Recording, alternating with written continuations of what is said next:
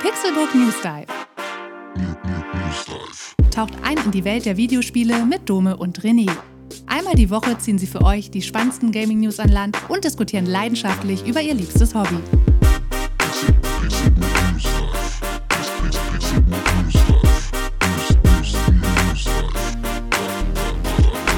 Es ist Donnerstag und wenn ihr das hört, ist Samstag, denn ihr hört den Pixelbook News Dive.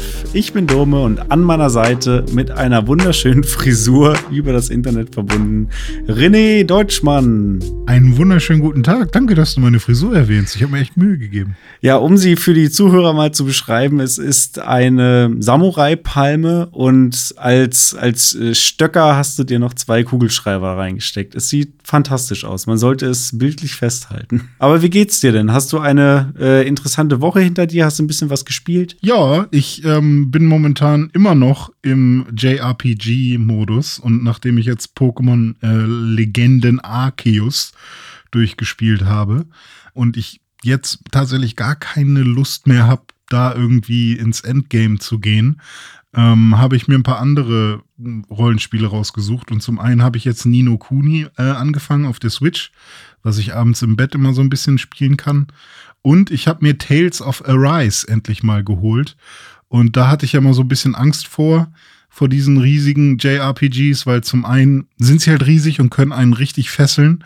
Zum anderen, ja, ist das bei so Japanospielen in letzter Zeit bei mir immer so, dass mir die nicht so genug auf dem Boden geblieben sind und sehr, sehr wilde Stories haben. Aber ich muss sagen, bei Tales of Arise ist es tatsächlich noch sehr, sehr angenehm. Ist das nicht schon ein Widerspruch in sich? Du willst ein JRPG, was irgendwie auf dem Boden geblieben ist. Das ist, ich weiß nicht, ob sowas existiert. Ja, wahrscheinlich suche ich eigentlich ein Spiel, was sich so spielt wie ein JRPG und auch quasi vom Pacing so ähnlich ist und auch so viel Fokus auf Story legt, aber eben nicht mit dieser Betonung auf Kitsch und Kawaii und so, sondern dann vielleicht eher lieber westlich. Ich hätte gern halt mal so ein Fallout oder so, mhm. äh, was halt so ist wie ein JRPG, aber im Westen findet man dann halt direkt nur Taktik- und Strategie-Rollenspiele. Battle Chasers zum Beispiel ist eins, was im Westen entstanden ist und was quasi da in die Richtung geht. So. Es ist lustig, dass du Fallout angesprochen hast, denn ich habe in der vergangenen Woche Dying Light 2 gespielt und ich habe mich irgendwie oft an meine Erfahrung mit Fallout 4 erinnert gefühlt, tatsächlich. So vom Aufbau der Welt, so ein bisschen, wie die Charaktere mhm. präsentiert werden, wie man da so durchgezogen wird, irgendwie durch die Story am Anfang und wie, ja, auch wie die Charaktere vielleicht geschrieben sind. Ich weiß nicht genau. Vielleicht auch, wie sie animiert sind, aber irgendwie hat das diesen westlichen Rollenspiel befester Charme fast. Aber das Kampfsystem ist natürlich ein ganz anderes äh, und auch das Movement ist ein ganz anderes. Also man ist ja schon flotter unterwegs in Dying Light 2. Ich habe mich damit aber noch nicht so anfreunden können, muss ich sagen. Weder mit dem Parkouring noch mit dem Kampfsystem. Ich krieg den Flow da noch nicht so rein. Vielleicht bin ich aber auch einfach zu schlecht und zu unerfahren, das mag sein. Und das Kampfsystem ist mir tatsächlich irgendwie zu stumpf. Also gefühlt haue ich im, immer nur einfach drauf, weiche kurz aus, hau drauf, dann fliegt hier und da mal ein Körperteil ab. Also der ganz große Bringer war das jetzt für mich ehrlich gesagt noch nicht. Und du als Mirror's Edge Profi müsstest ja eigentlich mit Parcours gut umgehen können. Ja, Mirror's Edge habe ich in der Tat gerne gespielt. Aber äh, heute soll es weder um ja, RPGs gehen, noch wollen wir äh, Dying Light 2 äh, tiefer besprechen, sondern wir haben euch wieder ein paar News mitgebracht. Als da wären, Cyberpunk kommt mit dem Patch 1.5 und der Next-Gen-Version um die Ecke. No Man's Sky bekommt ein weiteres Update, was sich diesmal Sentinel Update nennt. Und Nintendo schließt die eShops sowohl von der Wii U als auch vom 3DS. Und im Dive nehmen wir genau dieses Thema auf und sprechen darüber, was passiert denn eigentlich, wenn E-Shops schließen und äh, wem gehören denn jetzt diese digitalen Spiele, die man sich vielleicht irgendwann mal gekauft hat. Und am Ende haben wir natürlich noch Feedback sowie die Auflösung unseres Gewinnspiels der letzten Woche zu Horizon Forbidden West. Und da werden wir mal schauen, wen von euch wir am Ende der Folge glücklich machen können, wer der oder die glückliche Gewinnerin dieses heiß ersehnten neuen Spiels sein wird.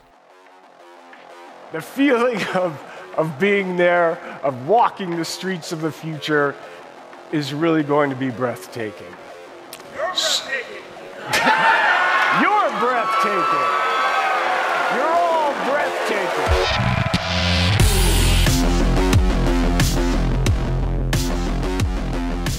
Atemberaubend war der Start von Cyberpunk 2077 nicht unbedingt, außer vielleicht man hat Schnappatmung bekommen, weil man so unzufrieden war mit dem Status, in dem das Spiel seinerzeit ausgeliefert wurde. Aber sie sind ja dabei, nach und nach neue Patches rauszubringen, um das Spiel zu verbessern. Und jetzt ist eben Patch 1.5 rausgekommen. Und das ist ein ganz besonderer Patch, denn der bringt die Next-Gen-Version des Spiels mit sich. Das heißt, die ähm, Cyberpunk-Version für PlayStation 5 und Series X bzw. S. Denn bisher war es ja so, natürlich konnte man Cyberpunk auch auf den neuen Konsolen spielen. Es war aber noch nicht die auf die neuen, ähm, neuen Konsolen angepasste Version, sondern man hat dann einfach nur sozusagen die Xbox One X bzw. PlayStation 4 Pro Version gespielt.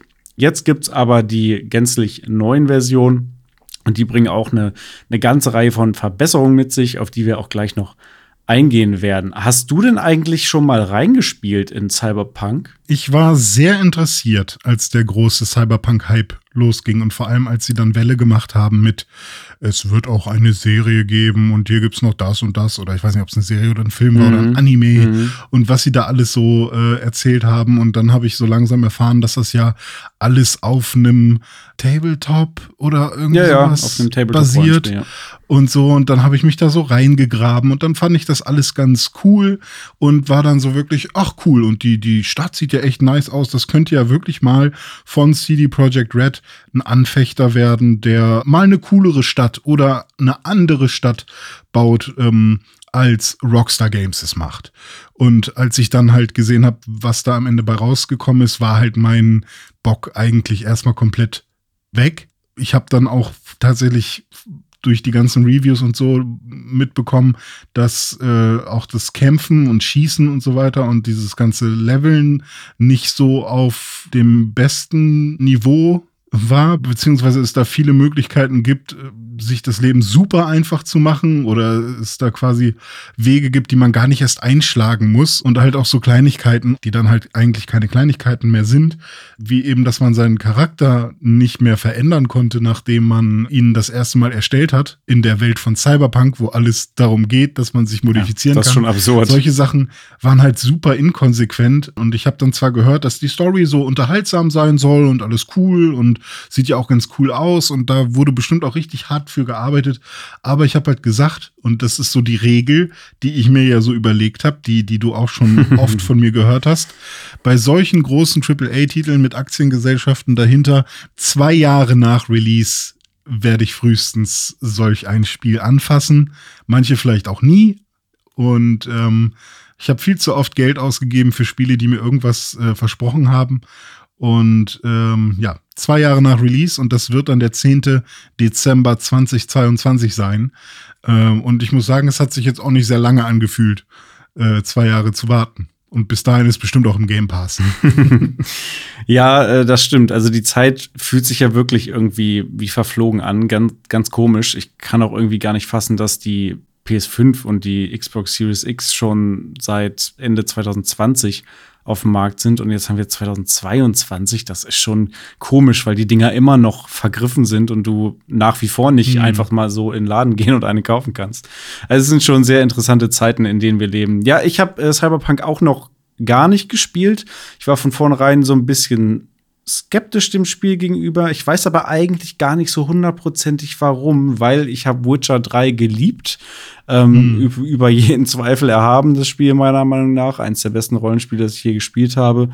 Und ich stehe auch auf das Cyberpunk-Setting, also auf ein generelles Cyberpunk-Setting. Du bist ja auch totaler Blade Runner-Fan. Zum Beispiel, bin Blade Runner-Fan, habe auch ähm, Deus Ex gespielt, aber vielleicht auch so ein bisschen deswegen, weil ich irgendwie nie bei Cyberpunk gesehen habe, was das Spiel jetzt besser machen soll, als so ein Deus Ex zum Beispiel gemacht hat. Von der Theorie her, wenn man darüber nachdenkt, okay, die Leute, die Witcher gemacht haben, machen jetzt ein Rollenspiel in einem Cyberpunk-Universum, klingt hm. geil, aber alles, was ich dann konkret zu dem Spiel gesehen habe, fand ich irgendwie nie so geil. Auch zum Beispiel das mit der Ego-Perspektive hat mich irgendwie abgefuckt. Ähm, also ich habe es noch nicht angefasst. Vielleicht werde ich es mal tun. Jetzt wäre auf jeden Fall eine günstige Gelegenheit, günstig im wahrsten Sinne, denn äh, es gibt zum einen eine fünf Stunden lange kostenlose Demo-Version, die man sich jetzt äh, gönnen kann.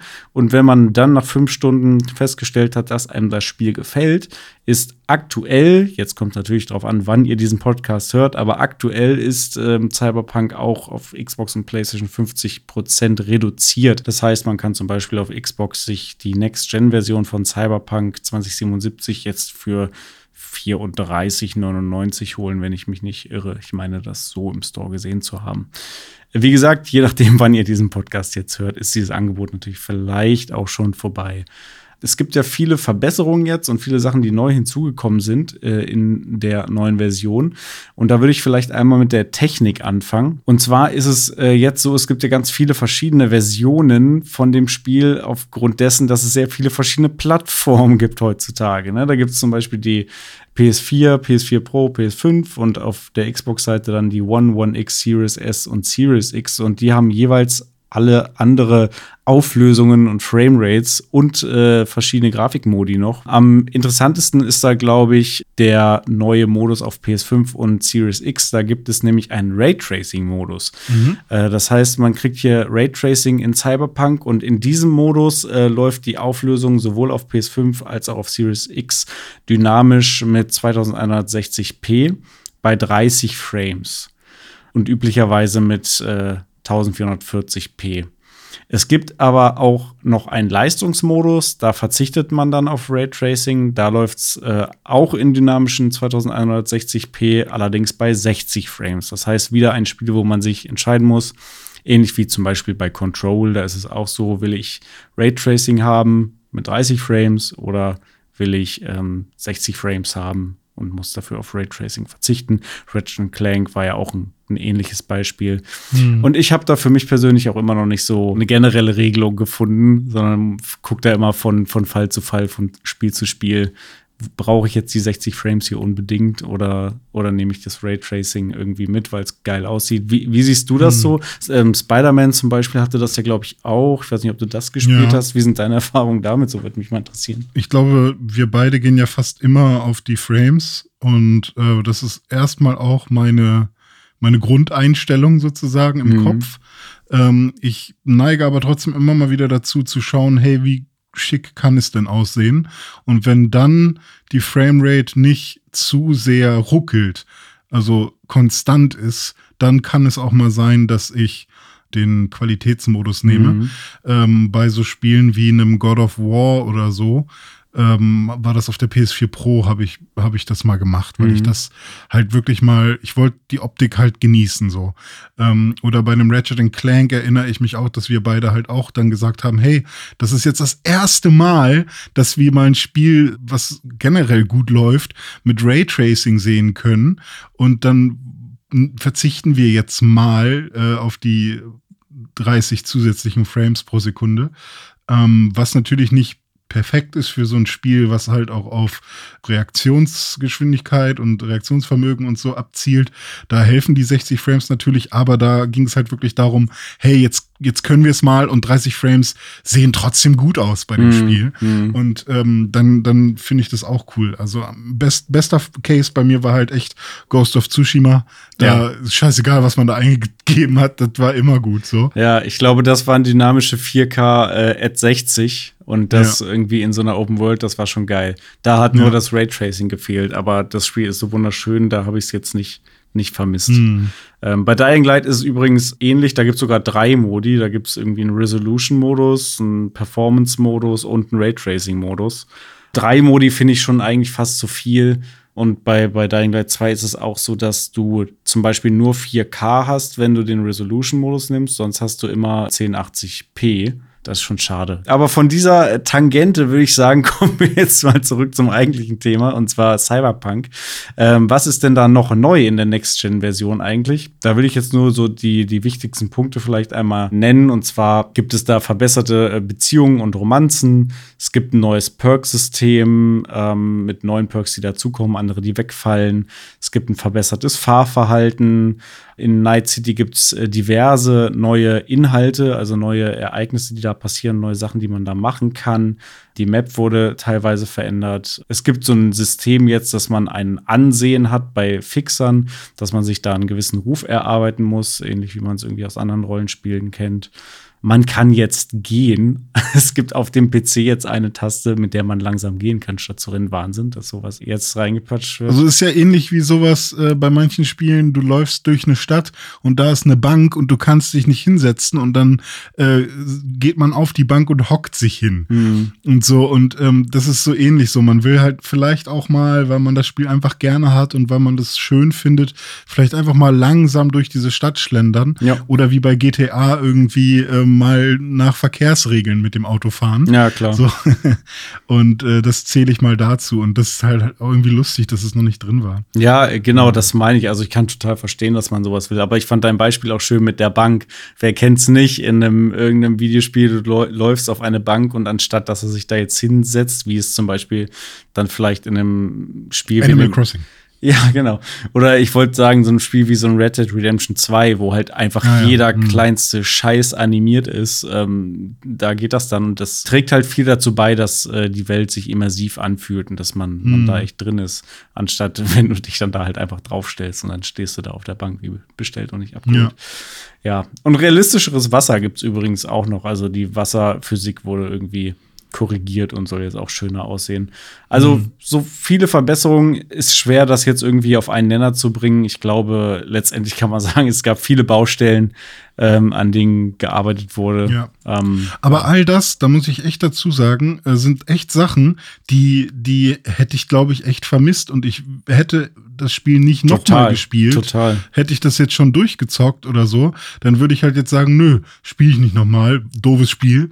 Wenn ich jetzt aber sehe, vor allem die Sachen, die an der Map geändert wurden, dass halt jetzt wirklich Nebenquests und normale Quests endlich mal unterschieden werden können und sowas, oder dass NPCs in, in irgendeiner Form drauf reagieren, wenn man irgendwie mal Radau macht in der Straße, das war halt vorher nicht da. Und hätte ich darauf jetzt verzichtet, das ist ja total schade.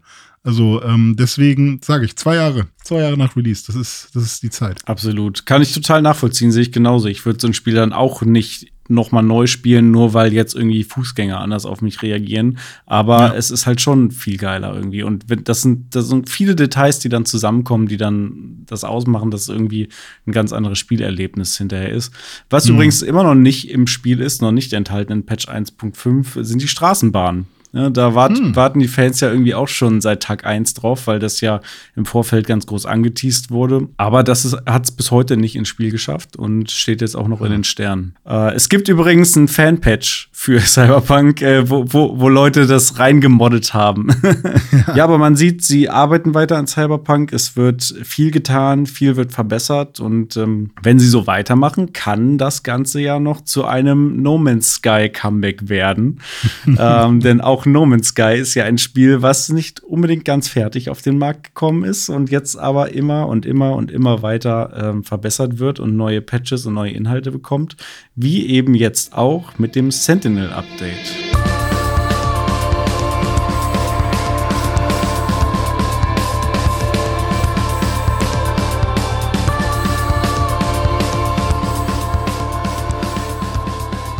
...2016 kam No Man's Sky raus und wir haben uns alle drauf gefreut, äh, vor allem mein Mitbewohner damals. Der hat äh, sich regelmäßig den Trailer von No Man's Sky angeschaut. Das war auf jeden Fall eines dieser Spiele und da ging das, glaube ich, auch gerade erst so los, was zu Beginn viel zu viel versprochen hat. Nicht nur die Trailer, die mehr gezeigt haben, als das Spiel am Ende konnte, sondern eben auch Sean Murray, der ähm, regelmäßig in irgendwelchen äh, Talks am Start war oder Presseevents und dann eher darüber erzählt hat, was er gerne im Spiel hätte und nicht so wirklich das, was sie tatsächlich schaffen. Bei No Man's Sky und Hello Games ist es natürlich noch mal ein besonderer Fall. Das ist halt ein Indie-Studio, was äh, gerade die ersten größeren Schritte in die in die Öffentlichkeit gemacht hat und da könnte man das vielleicht schon eher verzeihen, weil die wurden halt von Sony ähm, gepusht und da wurde halt gesagt, oder von EA gepusht. Die PlayStation 4-Version wurde von Sony gepublished mhm. ähm, und auf dem PC hat Hello Games selber gepublished. Ah, ja, und okay. auf Xbox beispielsweise ist das Spiel erst zwei Jahre später erschienen, also erst 2018. Ähm, und da war es dann logischerweise auch nicht mehr von, von Sony gepublished. Also Sony hat das Ding am Anfang sehr gepusht und ähm, war aber auch ein bisschen mitverantwortlich für das irreführende Marketing, was da früher betrieben wurde. Und äh, hat, also Sony hat sich da nicht so wirklich mit rumbekleckert, hat dann viel irgendwie die Presse geblamed und den Entwickler geblamed dafür, dass das alles nicht so geil gelaufen ist und hat sich dann da auch erstmal wieder rausgezogen. Ja. Und jetzt hat Sony da auch an sich keine Aktien mehr drin, wie ich das hier sehen kann. Die haben auf jeden Fall krasse Fehler gemacht zu, ähm, zu Beginn. Dann haben Sean Murray seine Geister, die er rief, gejagt und saßen ihm die ganze Zeit im Nacken. Dann hat er mit seinem Team mit Hello Games delivered. Und nebenbei haben sie halt auch noch ein paar andere Spiele gemacht. The Last Campfire und so weiter, die auch alle nicht schlecht sind. Mittlerweile gilt No Man's Sky als, ja, quasi recovered. Als ein Spiel, was man sich auf jeden Fall reinziehen kann, wo man sehr viel Zeit investieren kann, sehr viel Spaß mit haben kann und wo sich auch riesige Online-Foren äh, gebildet haben. Weil das Grundkonzept ist ja immer noch äh, super cool mit der, mit dieser Galaxie, die sich äh, prozedural äh, generiert. Aber dennoch ist es zu Release halt nicht so auf den Markt gekommen wie quasi angekündigt und war eher so underwhelming. Ich hatte trotzdem einen Spaß mit der Ursprungsversion, habe da trotzdem viel Zeit drin verbracht und ja, seit diesem roughen Start ähm, und ja, vielen Fans, die enttäuscht waren, kamen dann aber echt sehr viele Updates. Ich weiß gar nicht, wie viele es am Ende jetzt schon waren. Ähm, und ja, wir beide haben ja auch echt oft wieder reingespielt und ähm, haben dann unsere Basen gebaut, haben diese Fahrzeuge, die irgendwann nachgepatcht wurden, ausprobiert, äh, quasi eine, eine, ganz neue Questline durchgespielt. Überhaupt Multiplayer war, glaube ich, anfangs ja, auch noch stimmt. gar nicht dabei in der Form. Ja, ne? richtig. Und das war auch ja. für uns so ein Grund, zum einen der Xbox-Release und dann damals hatten wir auch die, die One X beide. Und dann haben wir da eben äh, in, ja, in der bestmöglichen Konsolenversion dann den Multiplayer gezockt zum, zum damaligen Zeitpunkt. Aber was bringt denn dieses Sentinel-Update jetzt eigentlich so an, an neuen Features. Das Sentinel-Update überarbeitet nochmal das Kampfsystem. Es gibt da neue Waffen. Auf Deutsch heißen die Neutronenkanone, Lähmungsmörser und den Aufschlagzünder. dann gibt es noch so eine Art Tarnvorrichtung. Dann gibt es drei neue Sentinel-Drohnen. Äh, das sind quasi Feinde auf dem Planeten. Ja, genau. Die Sentinels, die, die sind irgendwie feindlich, aber eigentlich beschützen die immer so die Planeten, ne? Genau, die wollen eigentlich, dass die Spieler nicht zu viel von diesen Planeten zerstören oder Richtig. nicht generell überhaupt nichts von den Planeten ja. zerstören. Das sind quasi so die Environment Protectors. Ja. Sowas bräuchten wir in echt mal, so kleine Roboter, ja, die rumfliegen und Leuten den Arsch verbrennen, wenn sie irgendwo zu viel Holz abroden.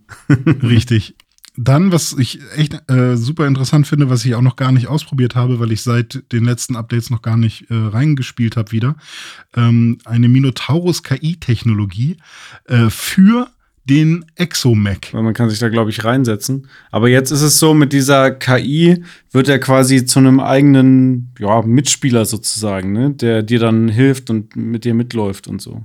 So ähnlich so ein bisschen wie in, in Titanfall 2. Da war es ja auch so, dass der, der Titan dann auch so eine eigene Persönlichkeit hatte und auch eigenständig agieren konnte. Mhm. Ja, und dann gibt es ja immer noch äh, diese Ankündigung, die wir auch von der Direct mitbekommen haben im Sommer 2022, also diesen Sommer, kommt das Spiel dann auch noch auf die Switch. Mhm. Ähm, da bin ich mal sehr gespannt, weil ich finde, auch auf der Series X läuft es immer noch nicht perfekt, mhm. obwohl es schon optimiert ist dafür, angeblich. Es gibt immer noch so ein paar Ruckler und so und ähm, finde ich jetzt nicht so super schlimm, aber ich kann mir halt echt nur sehr schwer vorstellen, dass es auf der äh, Switch sauber laufen wird. Finde ich auch schwierig. Also auch wenn ich mich so zurückerinnere an, an die Xbox One X-Zeiten, wo wir viel gespielt haben, da lief es mhm. auch okay. Ne? Also es lief ja. nie so richtig mega butterweich und gab auch viele Abstürze und so weiter. Ja, und deswegen kann ich mir das auf Switch auch schwer vorstellen, aber in irgendeiner Form werden sie es ja anscheinend hinbekommen haben. Wahrscheinlich läuft es dann Mhm. irgendwie in 320p oder so. ähm, ich freue mich auf jeden Fall schon auf die äh, PS5 PlayStation VR 2 Version, die vielleicht dann irgendwann auch noch mal kommt, weil ich glaube, mit der PSVR 1 konnte man es ja tatsächlich spielen auf der PS4. Ja. Und ähm, ja, ich, ich träume ja eigentlich schon seit Jahren davon, mal so ein Weltraumspiel mit VR zu spielen. Habe ich eigentlich mega Bock drauf. Also in meinem Kopf Mhm. fühlt sich das sehr geil an. Deswegen, also wenn das tatsächlich mal kommen sollte mit PSVR 2 und die Quali dann auch entsprechend wäre und es flüssig läuft und hochauflösend, dann könnte ich mir das schon gut vorstellen. Ich teste dann in der Zwischenzeit mal den Switch-Release, sobald er raus ist. Und dann sage ich dir mal Bescheid, ob du dir den auch holen sollst, damit wir unterwegs zusammen spielen können. Apropos Switch, äh, die Switch ist ja die Nachfolgekonsole von gleich zwei Nintendo-Konsolen, also hat gleich zwei Konsolen abgelöst, da sie ja dieses ähm, Hybrid-Konzept ist, einer stationären und einer Handheld-Konsole. Die Konsolen, die sie abgelöst hat, waren die Wii U und der Nintendo 3DS, jeweils die Heim- und die äh, Handheld-Konsole. Und das liegt ja jetzt auch schon ein paar Jahre zurück. Ich glaube, 2017 kam die Switch raus, Ja, wenn ich mich jetzt richtig. nicht irre. Genau. Und äh, jetzt ist es eben soweit, dass Nintendo gesagt hat, okay, äh, die Switch ist jetzt halt echt lange raus, Wii U und 3DS sind mittlerweile alter Käse. Wir schließen jetzt mal die eShops, sowohl von der Wii U als auch vom 3DS.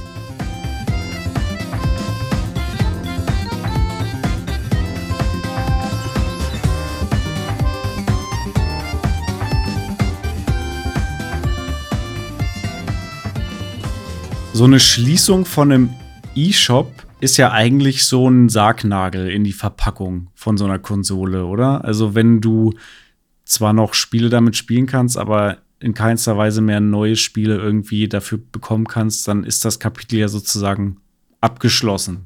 So ein bisschen wie ein Server, den man von einem Online-Spiel lahmlegt und dann kann man das Spiel auch online nicht mehr spielen, außer man macht einen privaten eigenen Server auf. Ist jetzt mit einem Shop, glaube ich, nicht so wirklich möglich, da privat selber was hochzuziehen. Das äh, ist sozusagen der Tod von, von diesen Konsolen, wenn man so will. Ähm, natürlich kann man seine Spiele, zumindest die Spiele, die man noch besitzt, die kann man weiterhin spielen. Ähm, vielleicht um den Umfang mal klar zu machen. Im Westen gibt es in diesen E-Shops 2000 Spiele. Und 1000 Spiele davon, das ist vielleicht noch der wichtigere Part, sind auch digital only. Also kann man nur über diesen Shop äh, beziehen und äh, da gibt es keine physische Version von.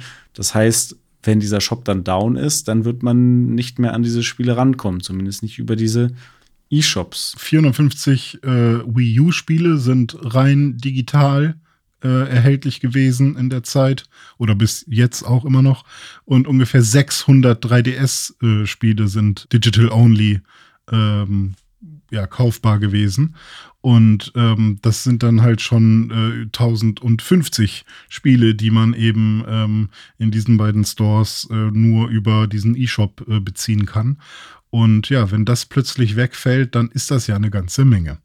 Nintendo hat das so kommuniziert, dass man äh, seine Kreditkarte und wahrscheinlich auch alle anderen Zahlungsmethoden ab dem 23. Mai diesen Jahres nicht mehr benutzen kann. Das heißt, auch wenn man noch in den äh, E-Shop kommt und die App noch öffnen kann und eine Internetverbindung hat, ähm, sich dann sein Spiel da aussuchen kann, äh, wird man am Ende beim ähm, Auschecken im Warenkorb einfach nicht mehr bezahlen können. Ähm, damit umgehen sie halt schon mal das eine Problem, dass Leute sich quasi immer noch mehr Spiele kaufen. Ähm, und damit können sie dann anfangen, die Server langsam abzustellen, Mhm. wenn sie denn wirklich die Server abstellen, weil einen Twist gibt's noch. Ähm, eShop Gift Cards können noch bis zum 29. August 2022 eingelöst werden. Also wenn äh, jemand noch ein, ähm, noch irgendein, ich weiß nicht, ob es 3DS-only Gift Cards gibt oder ob es wahrscheinlich nicht, wahrscheinlich ist es äh, Nintendo übergreifend, der eShop, aber wenn jemand noch unbedingt irgendein Spiel ähm, kaufen möchte und hat noch eine Giftcard rumliegen, dann kann man die jetzt auch noch da äh, verwenden und äh, die Download-Codes für ähm, ganze Spiele äh, können noch bis März 2023 eingelöst werden. Also wenn man sich irgendwo einen Key mal besorgt hat, dann äh, hat man da noch sogar mehr als ein Jahr Zeit, um das runterzuladen. Das heißt, so lange gibt es über irgendwelche Wege noch die Möglichkeit, sich auch neue Spiele sozusagen darunter zu laden. Ja. Genau.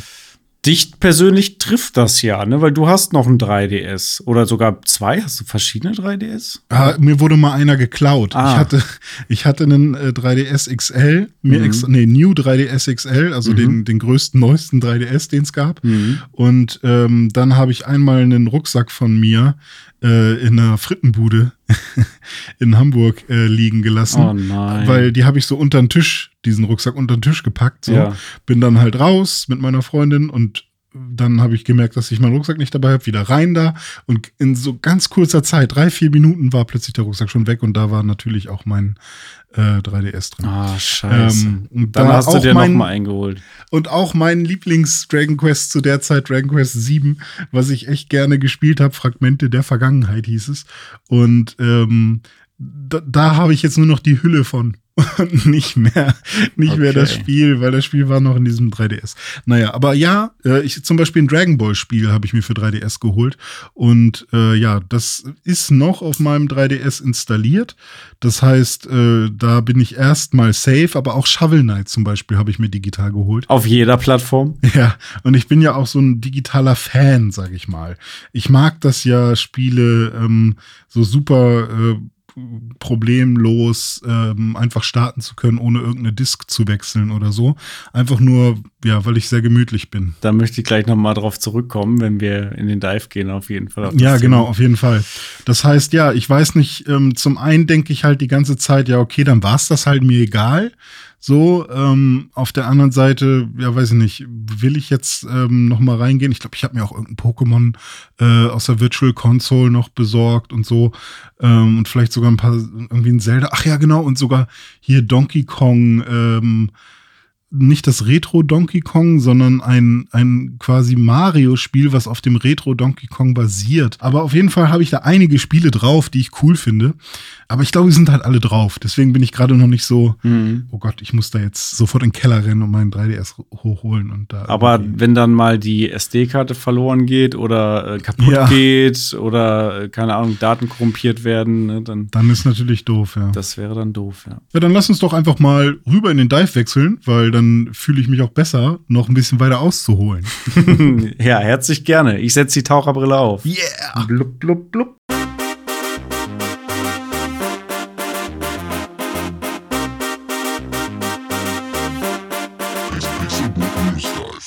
Die Wii U und der 3DS schließen also ihre E-Shops und das haben wir zum Anlass genommen, uns das Thema mal ein bisschen genauer anzugucken. Was heißt das eigentlich, so eine Shop-Schließung? Äh, gehören uns denn die Spiele überhaupt? Gibt es weiterhin die Möglichkeit, die noch runterzuladen? Wie ist das mit Modulen und Discs, wo dann teilweise auch, äh, die man vielleicht hat, aber die dann wiederum einen Download benötigen? Vielleicht mal zum, zum Einstieg die Frage, du hast es schon so ein bisschen angerissen eben, bist du denn eher so der Digitalspielekäufer oder stehst du noch auf Discs und Module? Jetzt zu diesem Zeitpunkt bin ich eher der Digitalspielkäufer.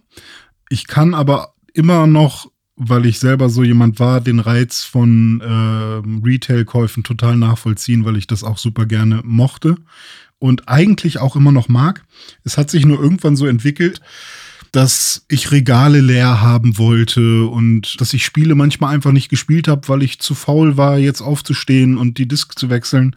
Und äh, dann war das quasi genau das, was mein Bedürfnis nach Komfort einfach äh, befriedigt hat. Hm. Ganz oft sind ja auch digitale Spiele ja entweder immer noch teurer oder halt sehr viel billiger, wenn man sie ähm, in irgendwelchen Sales kauft. Mhm. Und das hat sich dann immer so ergeben, dass ich gesagt habe, okay, dann nehme ich es halt digital. Ich bin momentan echt der Digitalspielkäufer. Das äh, hat sich aber auch total gewandelt mit diesen Storepreisen, finde ich. Also du Mhm. sagst völlig richtig, es gibt mittlerweile ganz oft irgendwelche Sales, wo man dann mal irgendwie Spiele total günstig bekommt. Ich weiß noch so zu, zu 360, PS3-Zeiten, da war das noch ganz anders. Da war man oftmals günstiger dran, wenn man sich irgendwo bei Amazon, Mediamarkt, Saturn, irgendwo die physikalische Version bestellt hat oder im Laden gekauft hat.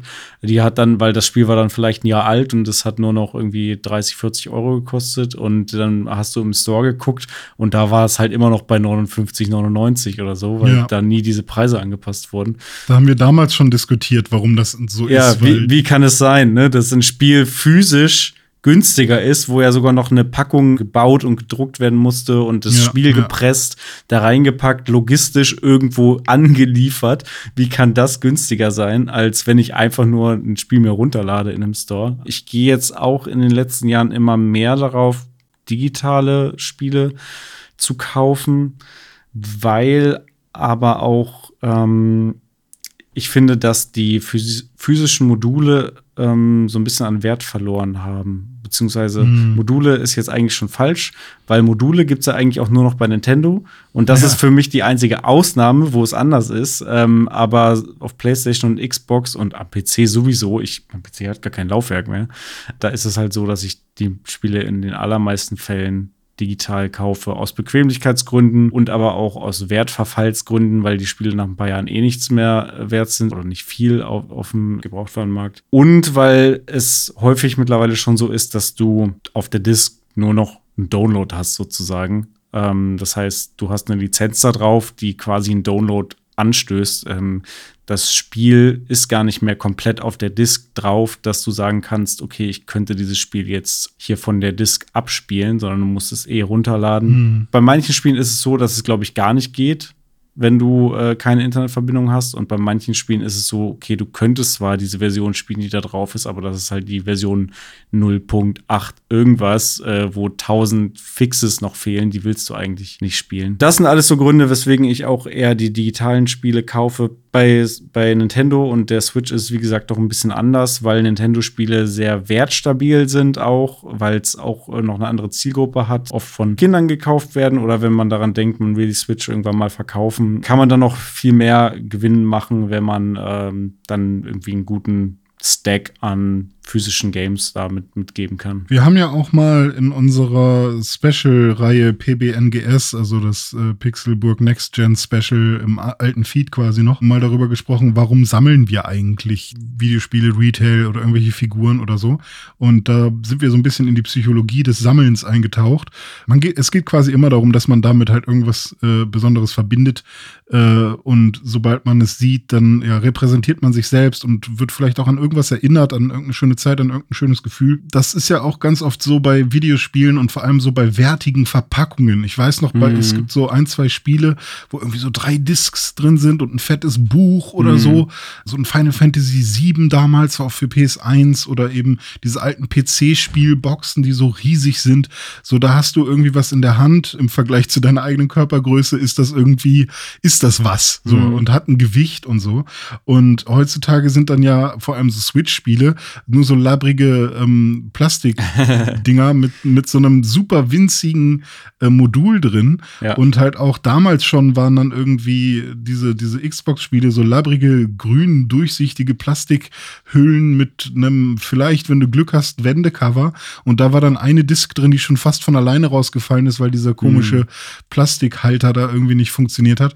Und das hat auch alles dazu beigetragen, dass ich irgendwann eher auf digital umgestiegen bin, weil man hat halt, also das Physische hat einem dann auch einfach nichts mehr bedeutet, so. Nur damit man irgendwie ähm, seine Sammlung größer aussehen lassen kann und so. So oft habe ich gar keine Leute da, um das irgendwem zeigen zu können. Das stimmt. Wobei ich bei der Switch noch finde, bei diesen Modulen, die fühlen sich für mich noch ein minimal wertiger an als so eine so eine Disk. Irgendwie Ja. habe ich da noch mehr das Gefühl, dass es in irgendeiner Form eine Hardware, die irgendwas wert Mhm. ist, äh, im Gegensatz zu so einer Disk. Aber ist vielleicht Ja. auch nur subjektiv. Es ist sowieso super Ja. subjektiv. Aber ähm, ja, du hast die Frage schon mehrmals gestellt. Besitzen wir diese Spiele da eigentlich, äh, die wir uns online kaufen für sehr viel Geld? Wenn ich 80 Euro für Demon's Souls äh, Remake ausgebe, ist das denn mein Spiel? Und da muss man ähm, ehrlich sein und man muss äh, sich äh, das bewusst machen. Man besitzt dieses Spiel nicht. Wenn man wirklich ganz genau äh, ist und sich das äh, vor Augen führt und mal alle Kauf-AGBs und Legal Notices durchgeht, dann kauft man eine Lizenz. Und ähm, man kauft die Lizenz, das Spiel zu spielen für die gesamte Laufzeit ähm, des Services. Also zum Beispiel, solange das PlayStation Network online ist, garantiert Sony eben, dass man das spielen kann, meinetwegen. Also klar, wir haben immer mal wieder so Store-Schließungen von einzelnen Konsolen, zu denen es dann ja auch irgendwelche Nachfolger gibt, wie, keine Mhm. Ahnung, PSP-Store funktioniert heute nicht mehr, ein DS-Store Ja. nicht mehr und jetzt dann eben bald auch Wii U und 3DS nicht mehr. Also ja klar, das ist tragisch, aber es ist was anderes, als würde jetzt zum Beispiel PlayStation, Xbox oder zum Beispiel Steam komplett die Pforten dicht machen. Ne? So einen Fall hatten wir Mhm. noch nicht, dass so ein großer oder Epic, ne, hat ja seinen Mhm. Epic Game Store da aufgebaut. Wenn sie jetzt irgendwie gesagt hätten nach ein paar Jahren, ja, nee, hat sich irgendwie für uns nicht gelohnt, machen wir morgen wieder zu. Das wäre Mhm. schon noch mal, finde ich, eine andere Nummer, weil also zum Beispiel Le Leute, die haben in ihre Steam-Bibliothek, die da haben sie irgendwie hunderte von Spielen drin und irgendwie Tausende von, von Euros oder Dollars da reingesteckt Ja. Wenn die jetzt irgendwie sagen würden, ach äh, ja, wir haben keine Lust mehr oder wir sind bankrott oder was weiß ich, wir schließen, das wäre schon ein Hammer. Wenn man sich jetzt fragt, ist es dumm, nur so eine Lizenz zu kaufen? was ist die Alternative? Ja, es ist halt so die Frage, also wir als Menschen, wir möchten ja immer gerne irgendwie so eine Sicherheit haben. Ja. Und das kann ich auch total nachvollziehen. Ich mag das auch nicht, wenn ich irgendwie das Gefühl habe, ich habe für, für irgendwas Geld ausgegeben ähm, und äh, habe dann aber nicht die Sicherheit, das für immer, also zu, zumindest während meiner Lebzeit, darauf Zugriff zu haben oder so. Mhm. Ist ja bei Büchern meinetwegen auch so, wenn du die irgendwie zu lange irgendwo liegen lässt, wo, wo irgendwie, wo es schimmelt oder so, dann ähm, sind die im Zweifel auch nicht mehr lesbar oder so. Oder wenn du die in der Sonne liegen lässt. Genau, oder im Keller eingelagert und dann läuft Wasser rein. Genau. Und da lassen wir uns ich. ja ganz viele Sachen einfallen, wie man Sachen eben, so Pokémon-Karten, wie man die besonders lange haltbar machen kann. Rahmen die mehrmals ein und so, die Ja. ganzen Geschichten, genau. Und ähm, Deswegen, dass das menschlich ist, äh, vo- vollkommen fein. Ne? Wir wollen diese Sicherheit haben, dass man das, ne, man geht arbeiten oder hat sich irgendwie hat Geld angespart, bezahlt dafür was. Jetzt hat man irgendwie nur eine Lizenz bekommen dafür, dass man irgendwas spielen darf und im Zweifel ist das irgendwann einfach weg, weil das Recht habe ich dann nicht, dass ich das wirklich behalten darf. Man kann zwar alle Sicherheitsvorkehrungen treffen und alles, was man sich jemals gekauft hat digital, auf äh, Festplatten packen und die, das doppelt sichern oder so, ist aber auch ein mega Aufwand, weil die Festplatten kosten dann noch mal was und äh, die Zeit, die man investiert, ist auch, wer bezahlt dir die? Niemand. So. Richtig, und auch Festplatten halten nicht ewig, ne? Auch die muss Richtig, man richtig. regelmäßig dann warten oder neue wieder überspielen. Mhm, Genau. Deswegen, wenn man sich dann fragt, ist es dumm, das zu kaufen, dann ähm, kann man unterschiedlich argumentieren. Äh, zum einen möchte ja, nehmen wir jetzt einfach mal Sony mit dem PlayStation Network als Beispiel, die möchten ja schon gerne, dass auch in Zukunft Menschen dort Spiele kaufen. Ähm, und sie möchten nicht einfach mal jetzt schnelles Geld machen und dann war's das. Also es ist kein, kein Einmal-Ding, sondern äh, das sind ja auch Menschen und eine, ein riesiges Konstrukt an Abteilungen und an, ja, nicht nur Sony PlayStation als Sony-Teil, sondern eben, es gibt ja noch die ganzen anderen Sony-Gewerke, die wollen ja lange überleben sozusagen und wachsen im Zweifel. Daher wäre es ja dumm von denen zu sagen, hey, wir nehmen dir das jetzt ganz schnell wieder weg oder dir das nicht zu versichern, dass du das während deiner Lebzeit auf jeden Fall äh, weiter spielen kannst, vielleicht sogar über die Lebzeit hinaus. Das will ich mal sehen, wie du über deine Lebzeit hinaus ein Spiel spielst. Naja, du kannst ja im Zweifel irgendwie dein, dein Account an deine Kinder weitergeben. Ah, ja, So, guter da- das Punkt. denk ich so. Ja, das ist ein guter Punkt, ja. Also hätte mein Vater äh, Videospiele schon gehabt, so er, er hat da nicht so viel gespielt, sondern war eher so ähm, Donkey Kong am Automaten unterwegs. Äh, das sind so seine Stories, die er mir erzählt hat. Aber hätte er schon irgendein Atari gehabt, dann könnte ich das im Zweifel heute ja auch noch spielen. Hm, ja, so, hätte, genau. hätte er sich das, äh, hätte er das gut aufgehoben und immer ge gepflegt. So. Ich habe auch noch mein Super Nintendo und mein Mega Drive zum Beispiel. Ja, Ne? Die ja. funktionieren auch noch. Solange auch die Module noch funktionieren, ne? Weil auch da kommt ja das Thema wieder rein. Auch Module beziehungsweise die Batterien in Modulen halten nicht ewig, ne? Bei Ja. diversen Pokémon-Spielen auf dem Gameboy hatte ich das schon häufig. Da könnte man dann direkt schon sagen, okay, das wurde vielleicht in den 80ern, sagen wir mal in den 90ern, sagen wir 1990 wurde ein Mega Drive gekauft. Mhm. Jetzt ist es äh, 22, das heißt 32 Jahre und ich würde mal behaupten, dass nicht 100% aller Mega Drives, die damals äh, verkauft wurden, jetzt noch funktionieren. Ich weiß nicht, wie viele davon jetzt noch funktionieren. Ich will jetzt nicht sagen nur noch 50 Prozent oder nur noch 80 Prozent, aber es sind bestimmt nicht 100 Prozent, die jetzt noch funktionieren. Ähm, und dann könnte man zumindest sagen, die Wahrscheinlichkeit, dass die Spiele, die man jetzt im Sony PlayStation Network kauft, die Wahrscheinlichkeit, dass die in 32 Jahren noch downloadbar sind, ist die jetzt prinzipiell größer oder kleiner? Und das ist jetzt so ein bisschen die Frage. Bei, bei einem Sony PlayStation Network würde ich jetzt eigentlich vermuten, die Fähigkeit dieses Unternehmens wäre da, das für 100 Jahre oder noch länger da zu haben. Mhm. Aber wir sehen jetzt halt auch schon an dieser Schließung vom, vom eShop, von der Wii U, dass das nicht mal eine Dekade online sein kann auch. Ja.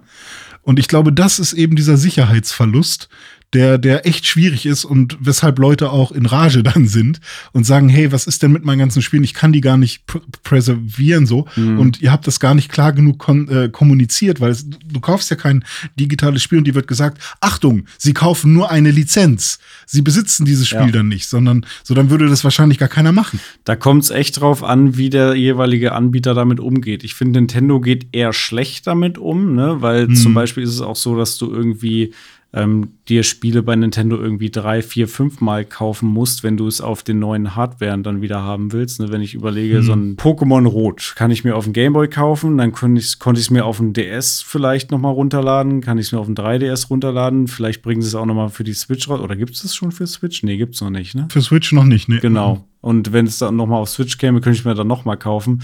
Oder mit irgendwelchen alten Mario-Spielen und so ist es ganz oft so. Ähm, da war es nämlich nicht so, dass du von Anfang an irgendwie einen festen Account hattest, den du dann über die Plattform mitgenommen hast, inklusive deiner Käufe. Das wäre ja schön. Ist ja auch bei der Switch und dem 3DS jetzt nicht so. Manche Ja. Spiele gibt es gar nicht auf Switch, die es auf dem 3DS gab. Ich bin ja der Meinung, sowas sollte eigentlich mal mitgenommen werden, so wie es jetzt zum Beispiel äh, Microsoft auch ganz gut macht, seit min- zumindest seit der 360-Generation, dass du ich habe seitdem meinen Account bei, bei Microsoft, meinen Xbox-Account und ich kann jetzt auf meiner Xbox Series X Spiele spielen, die ich zu 360-Zeiten digital runtergeladen habe. Ne? Da wird es halt ganz gut gehandhabt. Das ist nämlich genau die Sache. Ich glaube, diese ganzen großen Firmen realisieren das, dass das ein Problem ist und bauen jetzt ihre Services und, und äh, Strukturen so aus, um jede einzelne Person zu einem potenziellen Lifetime-Partner zu machen. Also das, das ist dann, es ist dann mega nervig, weil ein Account-Switch wird dann schwierig. So, wenn du irgendwann sagst, oh, ich will jetzt aber nicht mehr die E-Mail-Adresse haben und so heißen, sondern ich will das gern einmal wechseln oder kann ich die Spiele auch alle auf den anderen Account mit rübernehmen, das ist dann schwierig. Das heißt, du musst dich wahrscheinlich einmal für irgendwas entscheiden. Vielleicht ist es sogar irgendwann mit, mit, mit ID, also irgendwie Personalausweis oder mit irgendwas. Sowas ist wirklich ein Problem. Also ich hatte das Ja. mal, dass ich bei meinem, äh, bei meinem Microsoft-Account tatsächlich die E-Mail-Adresse wechseln musste. Das war gar nicht so einfach, weil ich auf die alte E-Mail-Adresse keinen Zugriff mehr hatte. Ich habe meine 300, äh, meine Xbox 360 Spiele, was auch immer ich damals bei Xbox Arcade gekauft habe, ich komme nicht mehr dran, weil äh, diese Hotmail-Adresse einfach nicht mehr existiert, die ich damals benutzt Richtig, habe. es war auch eine Hotmail-Adresse bei mir. Ja. Ja. Aber ähm, ja, und bei Nintendo, wie immer, ist Nintendo ja halt nicht so äh, fähig mit dem Internet, glaube ich. Das ist ja jetzt äh, so eine Sache, die, die verfolgen, glaube ich, mittlerweile vielleicht schon, weil ich glaube ich, das E-Shop-Ding und diese ganzen Mies, die man da hat und so, äh, das wirkt mittlerweile schon integrierter, weil auch die Sachen, die ich vom 3DS XL, vom New 3DS XL auf dem, äh, in dem Store habe, wenn ich da gut haben raufpacke, ist das auch äh, gleichzeitig auf der Switch das gleiche Guthaben und so weiter. Ähm, das heißt, diese E-Shops scheinen doch irgendwie schon miteinander verbunden zu sein. Mhm. Ähm, und ähm, ich weiß nicht, ob jetzt auch der New 3DS XL äh, einen anderen E-Shop hat als der 3DS. Ich schätze mal schon. Ich weiß auf jeden Fall, dass man zum Beispiel Super Nintendo-Spiele kaufen konnte auf dem Hm. 3, New 3DS, die auf dem Ah. 3DS aber nicht. Okay, dann kann es ja wirklich sein, dass, dass es da nochmal einen Unterschied gibt. Dann habe ich vielleicht sogar noch mal länger Zeit.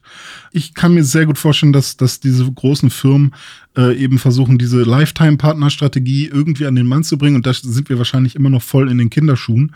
Und dass es dann eher wieder das Problem wird, dass die Hardware eher den Geist aufgeht, aufgibt, bis die Lizenz ausläuft, sage ich mal. Der Service, der dahinter steht, die, die Online-Infrastruktur sozusagen, muss die Hardware überleben und muss sozusagen auf nächste Hardware-Generation weitergeführt werden. Ne? wo ich wirklich sagen muss, was ein Nachteil ist, ist eben wirklich das Verkaufen. Ja. Wenn du jemand bist, der nicht so viel Geld verdient oder eben noch, wenn du noch ein Kind bist oder so oder was auch immer, wenn du trotzdem in den Genuss von Videospiele kommen möchtest, äh, und du möchtest die gerne besitzen, weil du weißt, äh, nachdem du es durchgespielt hast, dann, dann brauchst du es nicht mehr. War bei mir mit Luigi's Mansion 3 so.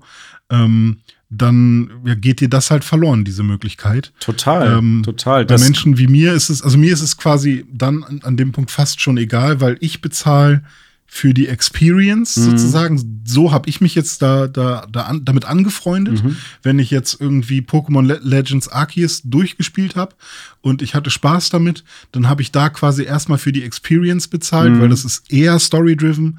Ähm, klar könnte ich da irgendwann vielleicht noch mal Bock drauf bekommen und so und dann wäre es schön, wenn es auch noch da wäre. Eher bei anderen Spielen wie Rocket League oder FIFA, die man die ganze Zeit wahrscheinlich immer mal wieder spielt für ein paar Runden und dann ist gut, ähm, aber nicht an einem Stück und dann war's das. Äh, da ist es irgendwie wichtiger, dass die immer verfügbar sind. Ich fand, das war nämlich ein richtig guter Punkt, den du gerade gemacht hast. Es gibt ja ganz unterschiedliche Herangehensweisen, äh, was dein Anspruch sein kann, wenn du ein Spiel kaufst und was du vielleicht zukünftig auch damit vorhast. Ich sehe es nämlich mittlerweile genauso wie du, äh, dass ich für die Experience bezahle. Das heißt, ich kaufe mir keine Ahnung, Monster Hunter Rise und spiele dann meine 50 Stunden, hab da Spaß mit und dann hat sich das Spiel für mich amortisiert. Ich habe dann dafür 60 Euro ausgegeben, dass ich da 50 Stunden Spaß mit hatte zum Beispiel und Unterhaltung. So und äh, dann ist das Spiel für mich weg. Also dann ist es schön, wenn ich es weiterhin noch nutzen kann irgendwie, aber ähm, trauere dem dann nicht mehr hinterher. Wenn ich mal auf meine eigene Kindheit gucke, wie das da gel gelaufen ist, du, du weißt es noch, wie ich immer meine Ja. Konsolen finanziert habe. Ähm, Ja, ich habe die alten Konsolen. Richtig, genau. So habe ich das gemacht. Ich hatte irgendwie eine Konsole und diverse Spiele dafür. Dann mal geschenkt bekommen von Eltern äh, etc. Und äh, dann kam irgendwann eine neue Konsole raus. Zum Beispiel, ich hatte irgendwie einen N64 und dann kam der GameCube raus. Dann habe ich halt das N64 verkauft, inklusive der Spiele und äh, habe mir damit dann zum Teil wieder die, die neue Konsole dann refinanziert. Das ging damals. Das geht heute so in der Form nicht mehr, würde ich behaupten. Zum einen, wenn du die Spiele digital kaufst, äh, kannst du sie gar nicht mehr verkaufen, hast du keine Möglichkeit. Wenn du die Spiele physisch kaufst, haben sie trotzdem einen hohen Preisverfall einfach, weil es eben digital sehr viele Sales immer gibt und Leute da viel günstiger Mhm. rankommen können. Ähm, Nintendo ausgenommen, die haben sehr stabile Preise. Und auch die Konsolen sind irgendwie nicht mehr so, so langlebig und nicht mehr so viel wert. Ich habe meine Ja. Xbox One, die, die OG Xbox One, die habe ich verschenkt, weil äh, da hätte ich vielleicht noch, weiß ich nicht, 30, 40, 50 Euro für bekommen. Habe ich sie lieber an eine Freundin verschenkt. Äh, liebe Grüße, äh, Taku. Viel Spaß damit. ähm, ja, und früher, früher war das halt anders. Da, da waren diese, Ja. sowohl die Hardware als auch die, die Software war da, war da noch mehr wert. Mir fällt gerade eine potenzielle Lösung ein und vielleicht wird die auch schon äh, umgesetzt irgendwo. Wenn ich ein Spiel kaufe für 80 Euro, sagen, bleiben wir mal bei dem, beim Demon's Souls Remake, weil ich mir da sehr sicher war, dass ich dafür 80 Euro bezahlt habe. Also, ne, ich bin kein Fan davon per se, aber was ist, wenn man dafür direkt ein NFT bekommt? Den Demon's Souls Remake NFT. Das ist dann ein, der ist dann genau ein Demon's Souls Spiel wert. Ähm, und da das ja Blockchain-basiert ist und dezentral, also nicht einfach nur bei Sony auf dem Server liegt, sondern bei allen in der Wallet sozusagen, es ist ja dezentral, kann das auch nicht einfach weggehen und ne, plötzlich weg sein. Also klar, die Daten an sich können, können, sind dann trotzdem noch irgendwo und die können irgendwie weg sein, aber ich habe immerhin den Wert von dem Spiel noch. Ich verstehe. Dass du Und, tatsächlich wie eine physische oder wie ein Modul, ein Super Nintendo-Modul, was einmal Mhm. existiert, das habe ich, also genau dieses eine Ja. Modul habe ich und das digitalisiert, so dass ich das dann auch wieder Genau. an jemand weitergeben kann. Und wenn das Spiel dann irgendwann weg ist und ähm, also ne, wenn es dann tatsächlich weg ist, dann steigt der NFT vielleicht auch im Wert Mhm. oder so und du kriegst dann im Zweifel sogar mehr raus. Aber so, dass man dann halt sagen kann, okay, ich habe hier meine Spiele-Wallet und die ist halt auch was wert. Mhm. Und du kannst den NFT dann verkaufen und dann hat die andere Person das Recht, das Spiel runterzuladen. Das ist, äh, das finde ich interessant. Ja, weil dann sehe ich für NFTs, das ist vielleicht die erste Ja. sinnvolle, der erste sinnvolle Nutzen von NFTs. In der Tat. Weil man wirkt, oder meinetwegen auch mit, mit Alben von Musikern oder so.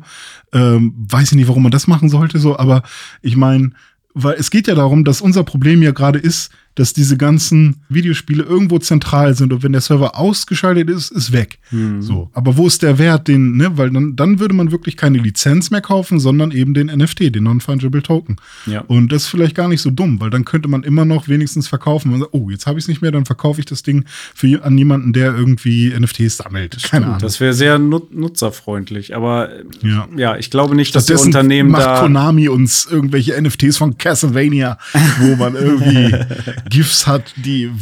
Ja.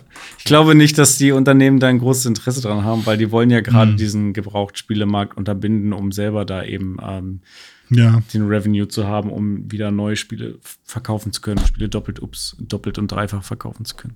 Ja, äh, ich will noch mal ganz kurz ein Beispiel nennen. Ähm, Nintendo hat das, was jetzt passiert, quasi schon einmal gemacht, und zwar mit dem DSi Store. Der hatte auch einen eigenen Store und das war in 2016 und da mussten Nutzer auch ganz schnell noch mal alle ähm, ja, Spiele runterladen, die sie irgendwie runterladen wollten. Und man hatte damals äh, für die iWare, die es für den DSi gab, DSi-Points. Das heißt, wenn man für diese Kamera, die da mit drin war, irgendwelche coolen iWare-Geschichten äh, machen wollte, dann musste man dafür iPoints ausgeben oder DSi-Points ausgeben. Wenn man da irgendwie 50 Euro in iPoints, ich nenne sie jetzt iPoints, äh, umgewandelt hat und die waren dann noch auf dem System, dann musste man sich da auch wirklich schnell noch mal ransetzen und die mal äh, in irgendwas äh, umwandeln, also ein, einkaufen gehen. Das war damals auch schon ein Backlash, aber irgendwie war das nicht so schlimm, weil wahrscheinlich ja vor allem Kinder den DSi benutzt haben und das hat noch nicht so viele Leute betroffen. Ich glaube, bei der Wii war das auch so, ne? Der, der Store war, ist ja auch schon abgeschaltet. Da musste man dann auch noch rechtzeitig seine Spiele irgendwie auf Wii U übertragen, also erst runterladen, dann übertragen. Ja. Man konnte dann vom äh, Nintendo 3DS konnte man dann eben auch noch die Spiele runterladen, die halt dann weg waren auf dem DSi. Mhm. Das heißt, es war wirklich eine Storefront, die weg war, aber die Spiele waren noch da. Ja, okay. Das heißt, deswegen war der Backlash auch nicht so schlimm. Was jetzt passieren würde, ist ja, dass wirklich über 1000 Spiele erstmal nicht verfügbar wären. Mhm. Und dann ist ja die Frage, was ist denn da mit diesen fehlenden Spielen? Ähm, kriegt man die als Nutzer noch irgendwie? Gibt es irgendein digitales Rechtemanagement, sodass Nintendo noch weiß, dass ich, René Deutschmann, Dragon Ball, irgendwas, das RPG mit Son Goku in Jung noch irgendwie, dass ich das habe? Oder ist es dann weg? Und wenn es halt weg wäre, dann habe ich halt Pech gehabt, weil ich habe ja alle Lizenzen, äh, alle Agreements unterschrieben. Und ähm, was ich mir halt sehr gut vorstellen kann, ist, dass die Spiele dann halt nicht komplett weg sind und nie wieder auftauchen werden, sondern dass sie eben nach und nach wieder auf die aktuellen Plattformen kommen und die Leute, die die dann halt haben wollen, eben erneut zur Kasse gebeten werden. Richtig. Davon gehe ich mal aus, dass das so tatsächlich passieren wird. Da ist Nintendo leider so ein bisschen, ähm, ja, das machen sie gerne irgendwie, wie, wie wir Ja, vorhin aber schon sie gesagt werden halt haben. auch nicht tausend Spiele sofort irgendwo hinpacken, Nee. sondern das wird nach und nach passieren und dann werden mit Sicherheit auch einige Spiele auf der Strecke bleiben und vielleicht hat man da dieses eine super geile Puzzle Quest 3DS, was auch immer, was dann nicht mehr Da funktioniert. muss man gar nicht so weit äh, in die Ferne schweifen. Ich meine, guck dir so ein, so ein Zelda an, so die Remakes von Ocarina of Time und Majora's Mask. Die gibt's nur auf dem 3DS. Die kriegst du auf einer Switch nicht. Die sind da gar nicht verfügbar. Die kannst du da weder kaufen noch runterladen noch irgendwie spielen. Ähm, ich habe keine Ahnung, ob die irgendwann mal kommen. Wenn sie kommen, wird es dann genau die Version sein, also nur ein Port. Und wenn das so ist, äh, haben die dann noch registriert, dass ich das digital schon mal gekauft habe auf dem 3DS oder muss ich es dann wieder neu kaufen? Oder bringen sie direkt noch mal ein, äh, ich mache jetzt Anführungszeichen in die Luft, Remaster raus äh, von dem Spiel, um dann zu rechtfertigen, dass man es doch noch mal neu kaufen muss? Viele Fragezeichen. Dann würde ich jetzt fast abschließen. Äh, außer du hast gleich noch was, aber mit einem letzten Kommentar zu unserer Nutzer-E-Mail von vor zwei Podcasts von Tim. Ja. äh, der gesagt hat, er hat überhaupt gar kein Problem mit, mit äh, alte Spiele spielen und so. Und ähm, er, er versteht halt nur nicht unbedingt äh, diese ganze Abwärtskompatibilitätsgeschichte, weil wenn man alte Spiele spielen will, dann soll man doch die alte äh, Konsole aufbewahren, Mhm. sozusagen. Genau das würde dann ja nicht mehr funktionieren, weil dann kann man ja die alten Konsolen aufbewahren, so viel man will. Wenn aber die Stores nicht mehr da sind und man den Kram nicht mehr runterladen kann, auch wenn man es gekauft hat, hat, dann geht das Argument der Abwärtskompatibilität und wie man das benutzen kann, halt leider irgendwie verloren. Ja. Und das ist dann ja auch mega schade, weil dann kann man ja nicht mal seinen eigenen Kram aufbewahren die ganze Zeit. Absolut. Ich hatte das Problem beispielsweise mit, mit der ersten Xbox. Es gab ein paar Spiele, die nur auf der ersten Xbox liefen und nicht auf, auf 360 irgendwie auch lauffähig waren. Es waren ja leider nicht alle Spiele.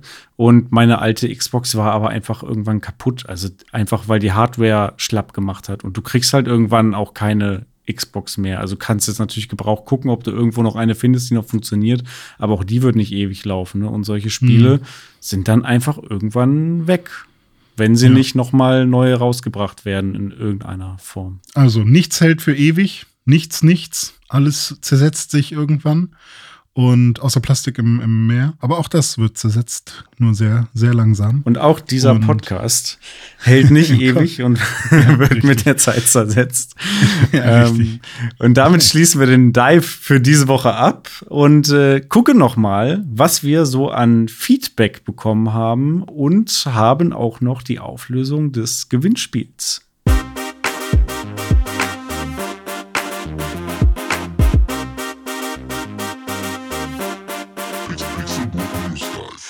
Feedback haben wir natürlich in dieser Woche sehr viel bekommen, vor allem auf das Gewinnspiel. Da haben einige Leute teilgenommen. Das werden wir gleich auflösen.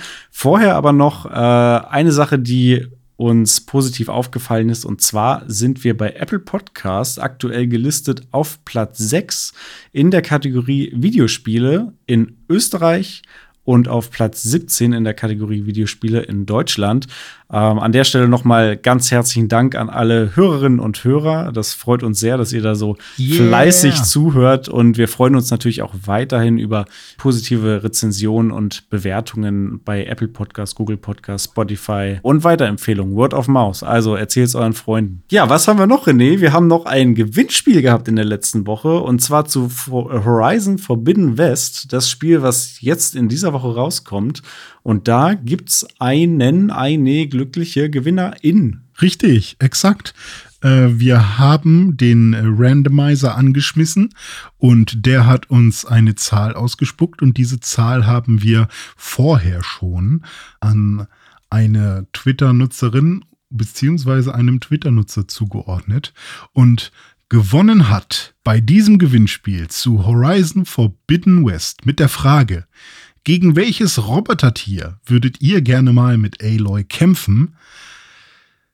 Der Mann, I assume, der gerne mal gegen ein Roboter Känguru kämpfen möchte, namens Ed Moritz. Herzlichen Glückwunsch! Ja, herzlichen Glückwunsch, Moritz. Viel Spaß mit deiner Kopie von Horizon Forbidden West. Wir werden auch noch mal Kontakt mit dir aufnehmen über Twitter und äh, Falls du in diesem Spiel einen Roboter-Känguru treffen solltest, sag uns doch gerne mal Bescheid, wer gewonnen hat.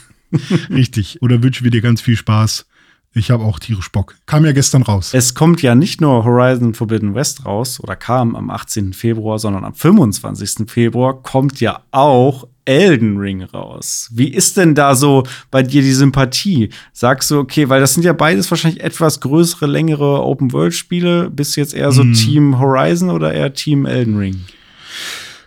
Erstmal würde ich sagen, ich bin schon Team Horizon, weil ich äh, Horizon äh, Zero Dawn echt super gerne gespielt habe und das ähm, und auch nach mehreren Anläufen irgendwann ja erst richtig gezündet hat bei mir. Und ähm, dann hat's aber wirklich äh, richtig viel Spaß gemacht. Hat natürlich auch ein paar Macken noch gehabt oder so, aber ich ähm, habe die ersten Reviews jetzt schon so ein bisschen überflogen. Ich lese immer nicht zu viel, damit ich mir nichts äh, wegspoiler oder irgendwie negative Sachen aufsammle, äh, auf die ich dann besonders achte. Und die lesen sich schon zumindest in den Headlines alle sehr, sehr, sehr, sehr gut. Und da bin ich halt sehr gespannt. Und bei Elden Ring ist es halt so, finde ich halt auch mega geil. Ich habe aber so Respekt vor diesem Spiel mhm. und so ein mhm. bisschen Angst davor, dass mir das irgendwie zu schwer wird oder dass ich zu langsam bin oder irgendwas nicht verstehe. Und ähm, ich habe ja quasi immer noch Demon's Souls, äh, was ich quasi oh, durchspielen das könnte. musst du echt mal durchspielen. Ja, Ist so das gut. ist ja so das Ding. Ich, und vor allem, ich bin ja auch nicht schlecht in dem Spiel. So, aber ich habe trotzdem die ganze Zeit das Gefühl, ich bin so, so fucking gestresst. Und, das ähm, ist man. Ja, richtig. Und ähm, ich brauche dann halt immer so Tage, an denen ich ähm, quasi meinen Stress, den ich mir pro Tag erlauben kann, an dem ich das mal alles auch für dieses Spiel aufwenden kann. Deswegen muss ich mal gucken, wie das, also Elden Ring habe ich tierisch Bock drauf, finde ich, finde ich mega nice. Aber ähm, ich bin da nicht immer so in der Lage, das so zu genießen. Wie ist bei dir? Bei mir ist es so ein bisschen andersrum. Also ähm, von Amts wegen muss ich eigentlich Elden Ring spielen, weil ich die Dark Souls und Demon's Souls Bloodborne Serie liebe. Wirklich ähm, zählen zu meinen absoluten Lieblingsspielen. Sekiro mal ausgenommen, damit bin ich nicht ganz so warm geworden, aber das hat ja auch einen anderen Ansatz gewählt mit diesem Blocksystem und so weiter. Das ist, äh, zähle ich in die Reihe nicht so wirklich mit rein. Ähm, Elden Ring hingegen sieht, wenn man sich einen Trailer davon mal anguckt, einfach aus wie Dark Souls 4. Ähm, insofern habe ich da schon großen Bock drauf und ähm, werde das auf jeden Fall spielen. Horizon Forbidden West würde ich eigentlich auch gerne spielen, habe aber Zero Dawn nie gespielt. Ähm, weswegen mir da so ein bisschen auch das Vorwissen fehlt, wo ich mich dann frage, ah, da bin ich dann auch so ein bisschen fast schon Komplettist. Sollte ich dann jetzt nicht lieber noch mal Zero Dawn spielen? Aber keine Ahnung, vielleicht gefällt es mir dann ja auch doch nicht so gut und tue ich mir das dann an. Das ist so ein bisschen irgendwie der Struggle, den ich damit habe. Aber ähm, es sieht wunderschön aus, finde ich. Also technisch irgendwie für die PlayStation 5 mal wieder ein Titel, wo man sagt, okay, das sieht echt nach Next Gen aus. Bis auf eine einzige Sache, die mir auch in jedem äh, Gameplay-Trailer, den ich zu dem Spiel gesehen habe, immer super störend aufgefallen ist. Ich weiß nicht, du, mu du musst mal darauf achten. Ich, Ja. ich hoffe, es ist nicht so ein Ding, ähm, einmal gesehen und du kannst nie wieder weggucken. und zwar achte mal auf Aloys Haare. Ja. Nur auf die Haare. Die bewegen sich wie, also das ist keine weltliche Physik. Die fliegen durch die Gegend. Das sieht irgendwie für mich total komisch und unnatürlich aus. Ähm, wo ich mich dann frage, also sorry, wenn ihr das nicht hinkriegt mit den Haaren, dass das irgendwie realistisch und natürlich aussieht, sondern die zuckeln die ganze Zeit so mega hin und her und sind total aufgeregt, die Haare gefühlt. Ah, okay, ähm, wenn ihr das nicht hinkriegt, warum gebt ihr dann so eine Frisur? Dann gebt ihr halt einfach eine Kurzhaarfrisur, wo dann das nicht so Mhm. krass auffällt. Also das ist zumindest mir persönlich aufgefallen. Sorry, das ist super äh, nitpicky. Dieses Spiel sieht wunderschön aus, wirklich Ja. wunderschön. Aber das ist so ein Detail, das ist mir einfach, das springt mir einfach jedes Mal total ins Auge und reißt Mhm. mich irgendwie total raus. Ich weiß auch nicht. ich habe ja Forbidden West noch nicht gespielt und ich weiß auch nicht exakt, wie da die Story ist. Und wahrscheinlich wird's äh, heißen, ja, man kann das auch spielen, ohne den ersten Teil gespielt zu haben. Aber ich glaube, Forbidden West wird einem viel mehr Spaß machen, wenn man den ersten Teil auf jeden Fall gespielt hat, weil man dann halt die ganzen Charaktere, die da auch im zweiten Teil dann vorkommen, schon, schon kennt und man, man sieht dann ja auch alte Roboter-Dinos wieder. Ähm, und dann sieht man ja auch, welche kamen neu dazu und so weiter. Und die Sachen, die sie jetzt so Ease of Use mäßig eingebaut haben, die beim ersten vielleicht noch so ein bisschen holprig sind, die werden dann im zweiten wahrscheinlich um einiges entspannter sein. Deswegen würde ich auf jeden Fall sagen, ähm, durch den ersten kämpfen. Und das sind wahrscheinlich auch so die ersten zwei Stunden, durch die man sich kämpfen muss äh, wenn, wenn man gerade keinen Bock drauf hat. Und dann ist man aber hooked und drin. Also eigentlich könnte ich auch erstmal noch The Frozen Wilds spielen und dann von da aus rüber in, in Forbidden West. Aber mal gucken. Aber äh, ich bin auf jeden Fall schon gut hooked. Da, ich freue mich, ich freue mich wirklich drauf. Also auch an Moritz nochmal, du hast da, glaube ich, echt jetzt Glück gehabt, dass, wir, dass der Randomizer deinen Namen ausgespuckt hat. Oder die Zahl, die zu deinem Namen passte. Ja, herzlichen Glückwunsch nochmal, Moritz, und ganz viel Spaß mit dem Game. Ich würde sagen, René, es war mir wie immer eine Freude. Wir sind erstmal raus. Macht's gut. Bis dann, tschüss.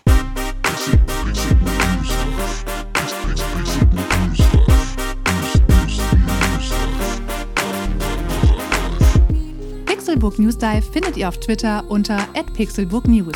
Wir freuen uns auf euer Feedback und positive Rezensionen. Mails schreibt ihr an newsdive@pixelbook.de und wenn ihr die Jungs direkt erreichen wollt, nutzt @dizzyweird oder @dominik Eulmann auf den sozialen Plattformen.